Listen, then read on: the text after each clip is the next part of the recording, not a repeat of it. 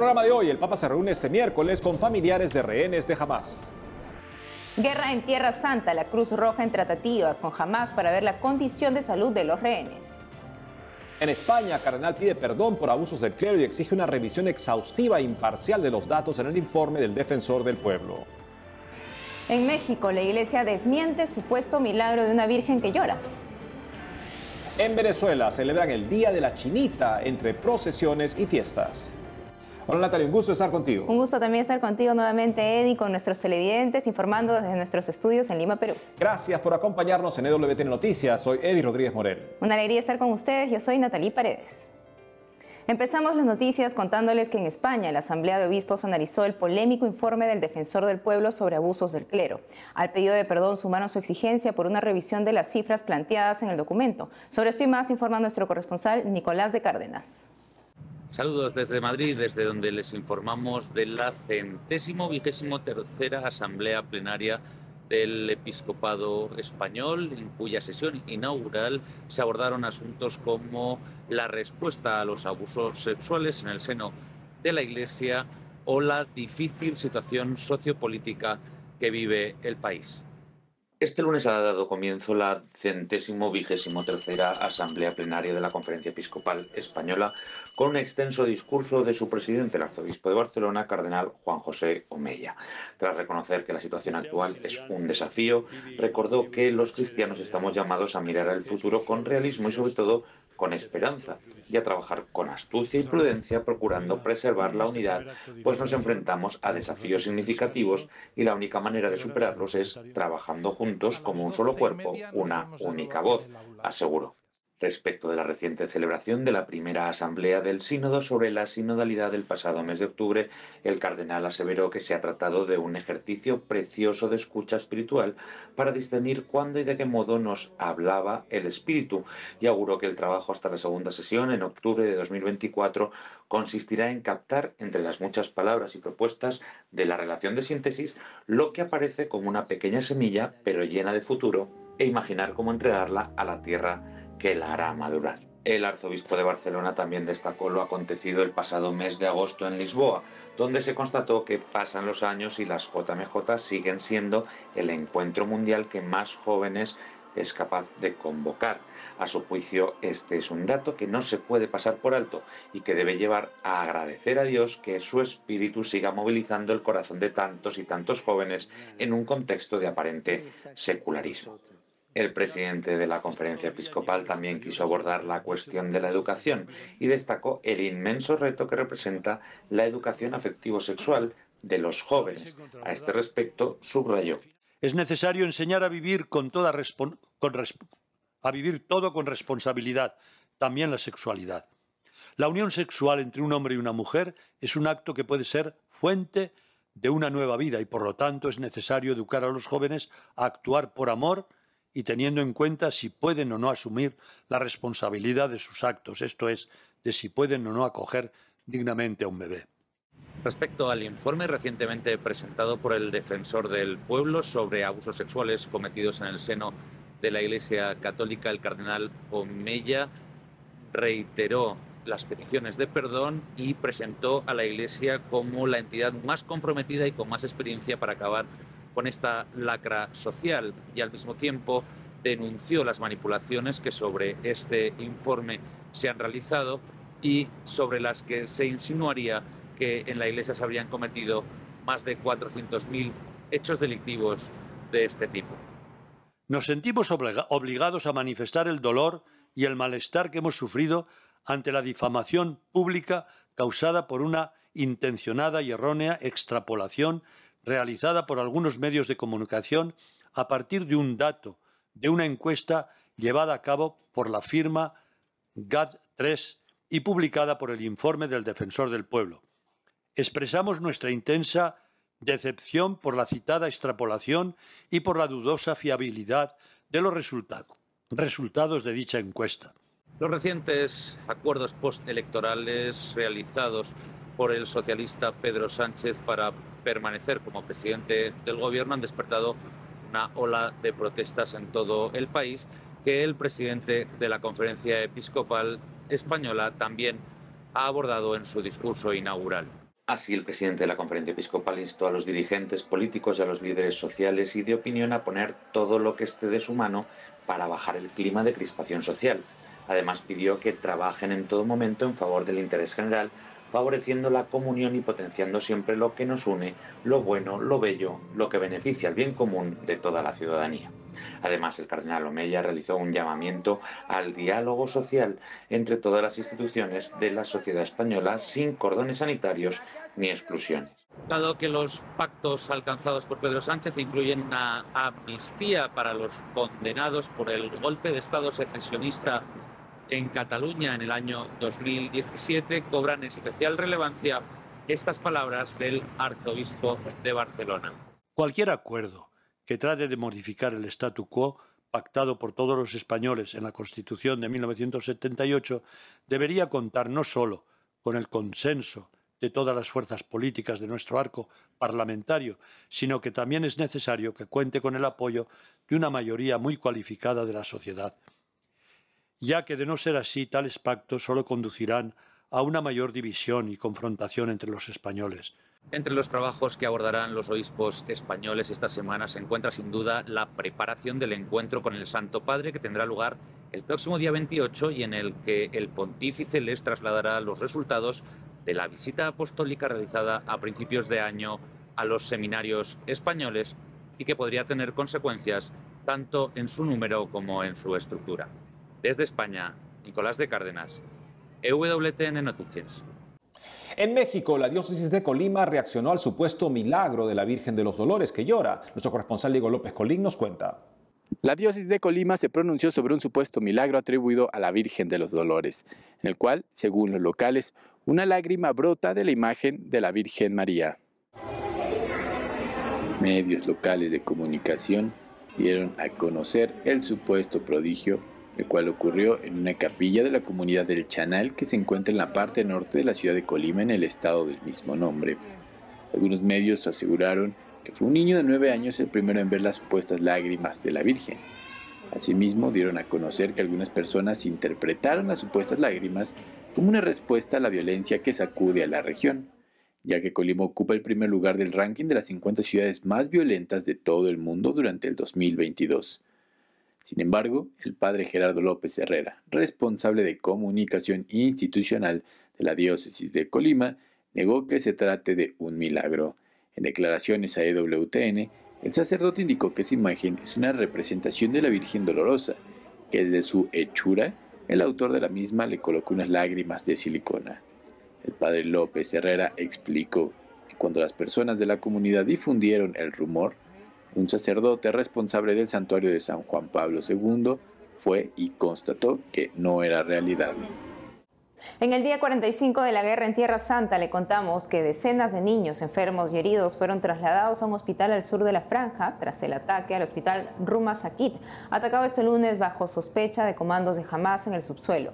Por otro lado, en la frontera de Israel con el Líbano sigue el fuego cruzado entre los militares israelíes con el grupo terrorista Hezbollah, aliado de Hamas. Desde este lunes, la Cruz Roja viene negociando en Qatar con líderes de Hamas el poder ingresar a la franja para ver el estado de salud de los rehenes. Mientras, la Santa Sede confirmó que este miércoles 22 de noviembre, el Papa recibe familiares de rehenes israelíes y a familiares de palestinos en Gaza.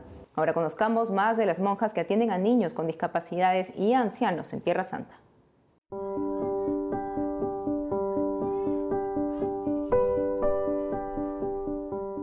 Durante muchos años nos preguntamos eh, cómo podríamos nosotros colaborar con la iglesia en este lugar santo y descubrimos que había una gran necesidad de atender a niños con diversas discapacidades mentales y físicas y hacernos cargo de aquellos niños que fueran abandonados por esta causa.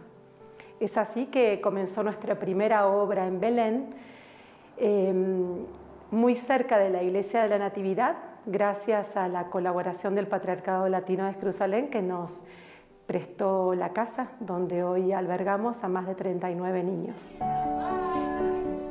La llamada a perfeccionar las consecuencias de la encarnación del verbo, en particular el gran mundo de la cultura, es decir, la manifestación fundamental del hombre como individuo, como comunidad, como pueblo, como nación, llevó a la familia religiosa del verbo encarnado en Belén hace 35 años a intentar contribuir de manera concreta a las realidades de esta tierra.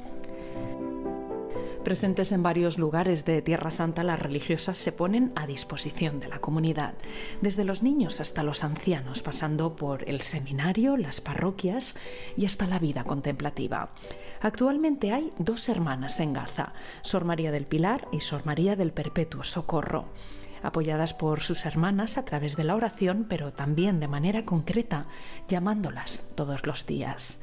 Es el corazón el que une a todos en este momento de sufrimiento. Para nosotros son un ejemplo, son nuestras heroínas, porque viven de un modo muy concreto nuestro carisma. Aquel deseo de nuestro fundador, el padre Carlos Vuela, de ir a los lugares más difíciles, los lugares donde nadie quiere ir. Estas dos religiosas nuestras, María del Pilar y María del Perpetuo Socorro, que actualmente están en la franja de Gaza, han decidido quedarse a pesar de que la embajada repetidamente, la embajada de Perú, repetidamente les ha dado la posibilidad de salir, pero ellas me dijeron, madre, nosotros queremos quedarnos, es una decisión nuestra. Queremos compartir esta realidad de estos cristianos. Queremos apoyarlos y queremos vivir con ellos lo que ellos viven y sufren. Actualmente hay tres congregaciones femeninas presentes en Gaza, nos dice el padre Gabriel, párroco de Gaza. Su presencia es un signo de unidad por el bien de la Iglesia Universal en una parroquia que pertenece al Patriarcado Latino de Jerusalén. En este momento, subraya don Gabriel, están siendo atendidas unas 700 personas.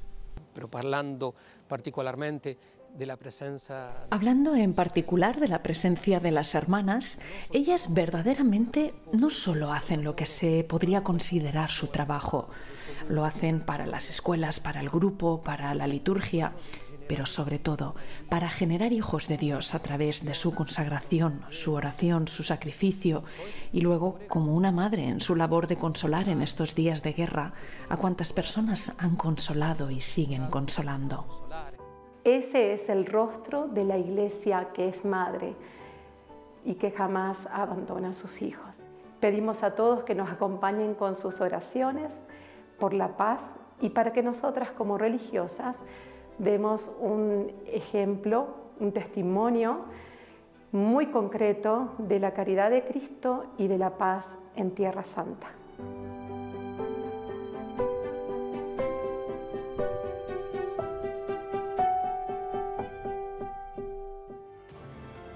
Vamos a una pausa, pero al volver, en Venezuela celebran el Día de la Chinita entre procesiones y fiestas.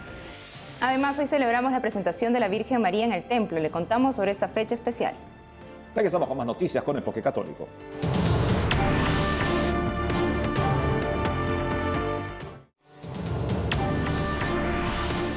En Venezuela celebran el Día de la Chinita entre procesiones y fiestas. Nuestro corresponsal Andrés Enríquez se fue hasta Maracaibo para contarnos. Veamos. A Maracaibo en el estado Zulia se le conoce por tres cosas. El calor intenso, la tradicional gaita zuliana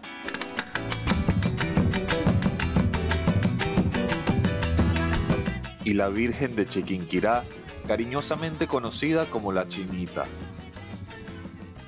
Cuenta la historia que el 18 de noviembre de 1709, un grupo de mujeres lavaba ropa en las orillas del lago de Maracaibo cuando en plena faena una de ellas vio una tablita de madera flotando entre las olas. La mujer, de nombre María Cárdenas, la tomó, la llevó a su casa y la usó para tapar una tinaja. Luego, mientras la limpiaba, se dio cuenta de que era una imagen religiosa y la colgó en la pared. Un día en la casa de Cárdenas se escucharon golpes y surgió un destello de luz del retablo que iluminaba todo el lugar. La mujer salió a la calle gritando, milagro, milagro, y entonces todos los vecinos se reunieron y vieron la imagen de una virgen mestiza. Llevaron la tablita de la Virgen a la antigua ermita de San Juan de Dios, construida en 1686. Hoy ahí se levanta la Basílica de la Chinita. La tradición de la devoción a la Chinita se remonta hasta el año 1709. Desde ese entonces, los maravinos no solamente dedican estos días de noviembre a celebrar a su patrona, sino que le encomiendan su vida entera. Estos días en la ciudad son de intensa alegría, espiritualidad y profunda devoción mariana. Cada 18 de noviembre el amor de los zulianos por su patrona llega a su punto máximo, un pueblo que vive y respira por la Madre de Dios. Durante una semana se celebra la Feria de la Chinita. En la madrugada del 17 de noviembre tienen lugar los famosos amaneceres gaiteros, maratónicos conciertos para esperar el Día de la Virgen. La basílica es el epicentro de las celebraciones religiosas. Los fieles de Maracaibo, del Zulia y de toda Venezuela rinden honores a la Madre de Dios con oración y flores. Para el padre José Miguel Hernández, vicario parroquial de la Basílica, el sentimiento de los zulianos por su patrona va más allá del acto religioso.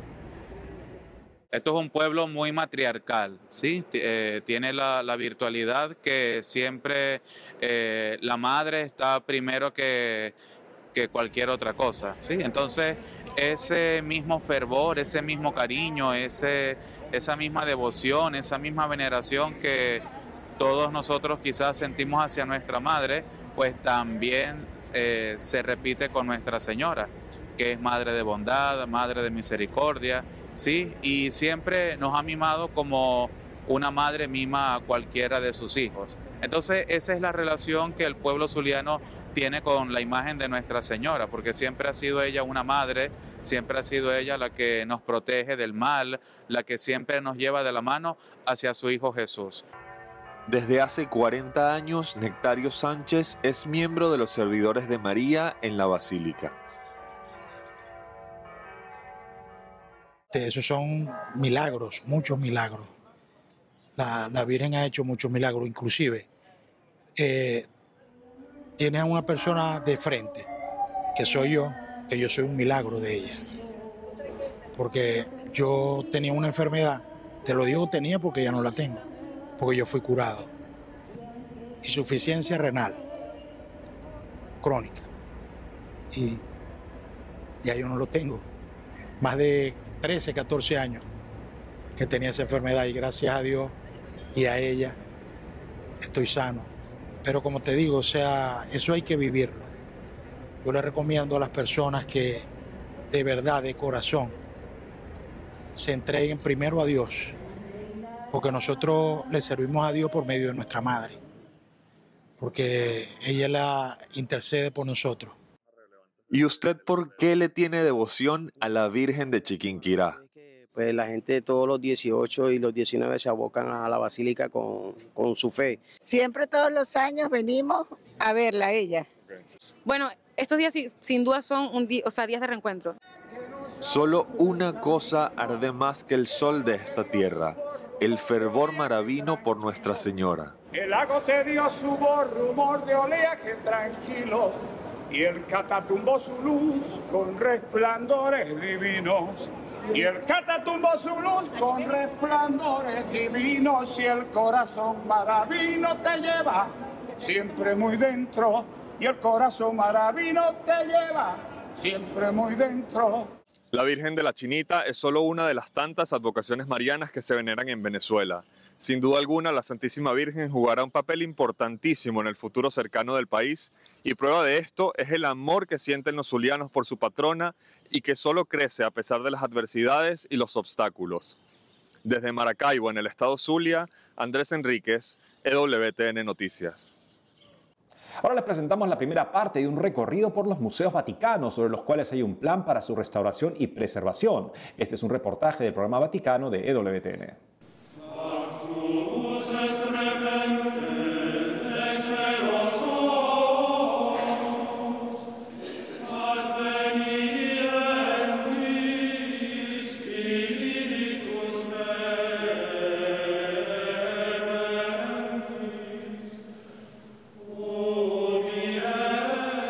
La capilla sixtina y los museos vaticanos hacen que todos eleven su espíritu y contemplen la relación entre Dios y el hombre. Él habla a cada persona individualmente y a un número escogido les induce a una llamada específica, no solo a apreciar, sino a hacer un esfuerzo especial para mantener viva y fresca la belleza que tiene ante sí.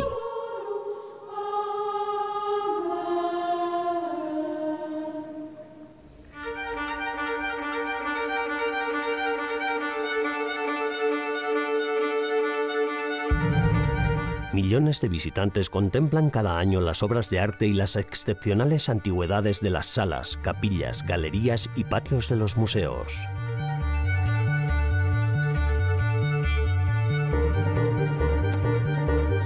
Pero más allá de la mirada del público, a puerta cerrada, están las piezas temporalmente en restauración, en espacios donde las frágiles obras pueden restaurarse y cuidarse. Son los laboratorios de restauración de los museos vaticanos. Aquí, entre bastidores, los restauradores se dedican día tras día durante meses e incluso años a varias obras de arte o a veces a una sola.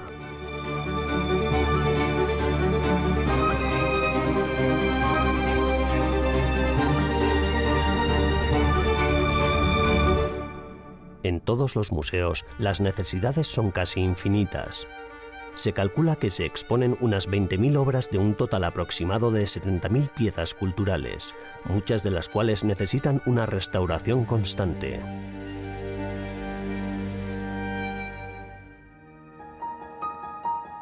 Los Patronos de las Artes de los Museos Vaticanos, una organización fundada en 1983 que celebra su 40 aniversario, tiene una oficina en la Ciudad del Vaticano y secciones sin ánimo de lucro repartidas por todo el mundo.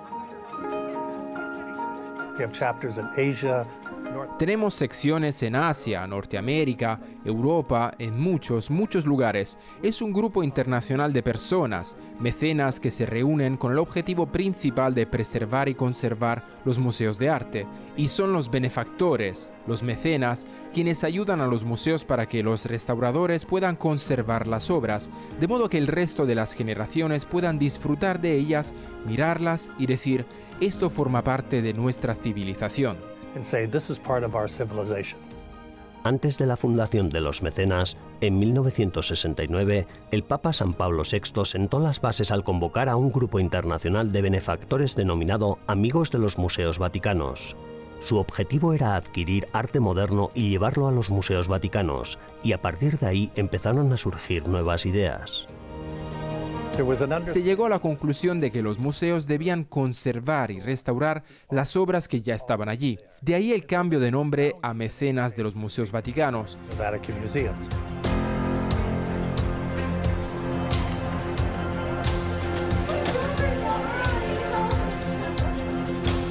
Para celebrar este acontecimiento, los patronos de las artes de los museos vaticanos celebraron este 40 aniversario en el Vaticano del 6 al 10 de noviembre, con la asistencia de miembros de las secciones de todo el mundo. Buongiorno, buenos días a todos.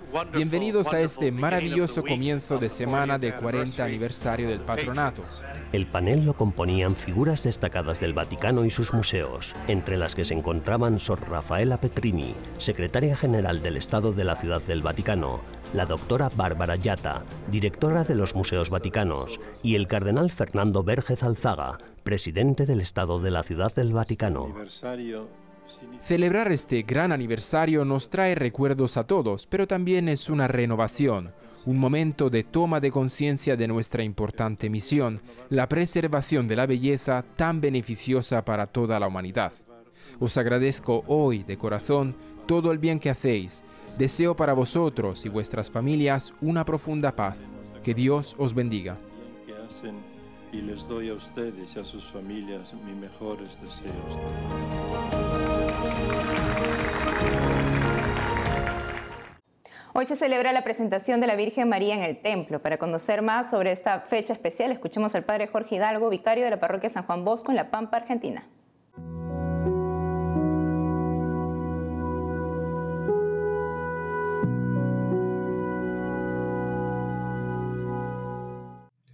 Todos los 21 de noviembre la Santa Madre Iglesia celebra la presentación de la Santísima Virgen en el templo.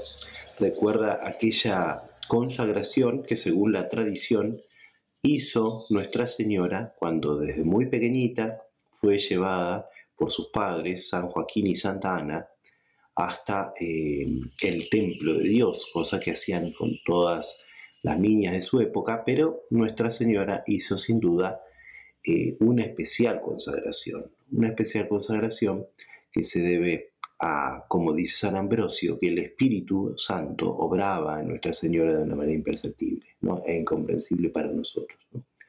Entonces, por esta razón, la Iglesia siempre ha, recordado la importancia de la vida contemplativa, la importancia de la dedicación eh, completamente a las cosas de Dios a, estar solo con Él, a, la oración, a la penitencia, por la conversión de las almas, que en definitiva es el alma de todo apostolado y es lo que convierte las almas hasta Dios.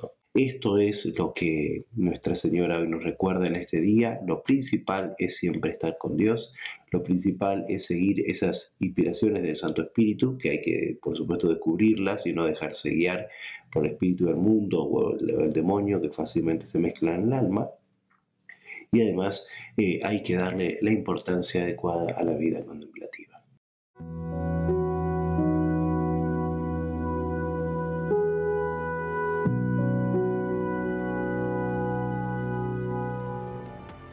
Y eso es todo por hoy amigos, gracias por haber estado con nosotros. No olviden seguirnos en nuestras redes sociales y en ewtnnoticias.com. Hasta mañana.